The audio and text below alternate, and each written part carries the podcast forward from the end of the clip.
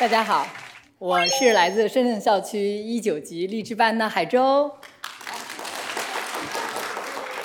我的公司啊，原本是给美国私人飞机提供通信设备的。嗯，可是中美贸易战一开始，我就生气了，我就断了他们的供货，当然也断了自己的财路。所以杨涛同学，你不孤单，不光你闲，我也闲。当然，我和杨涛同学还是有点不一样的。我来中欧不光是因为闲，我还是想让大家知道这三年来我到底在中欧遭遇了什么。来中欧念书对我的婚姻还造成了一些影响。我的老公是个学霸，之前一直瞧不上我这个学渣。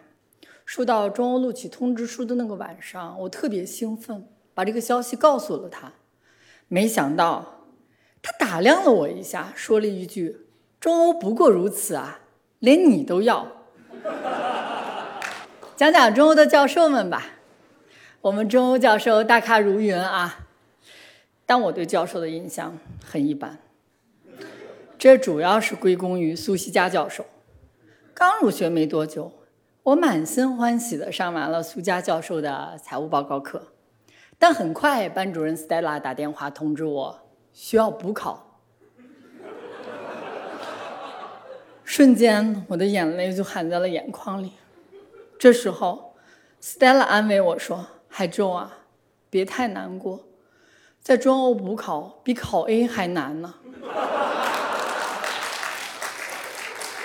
听完 Stella 这句话，我忍不住流下了人生第二次悔恨的泪水。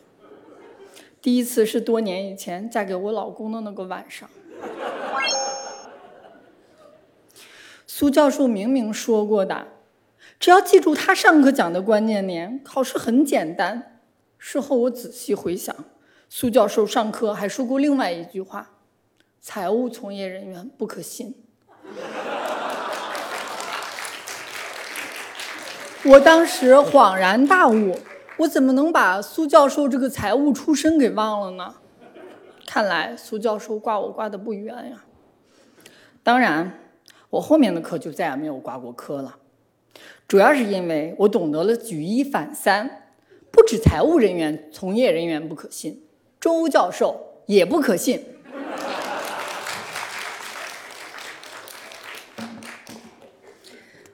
再讲讲我在中欧参加的课外活动吧。我是一个从来都不运动的人，从小到大一上体育课呀，我肯定会请假。但中欧改变了我。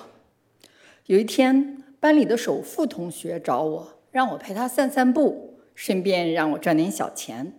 我一听说可以赚钱，我就来劲儿了。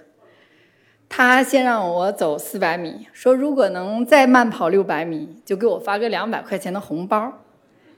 一千米以后说再跑一公里可以多得四百，两公里之后他又说，如果我能再跑一公里就可以多得八百。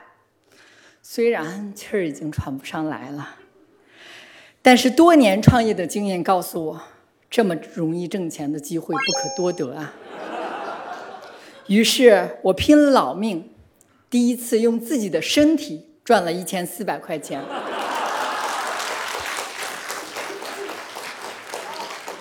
当然，今天借这个机会，我也想和首富同学澄清一下：改变我的不是我们俩的情谊，那主要是金钱的力量。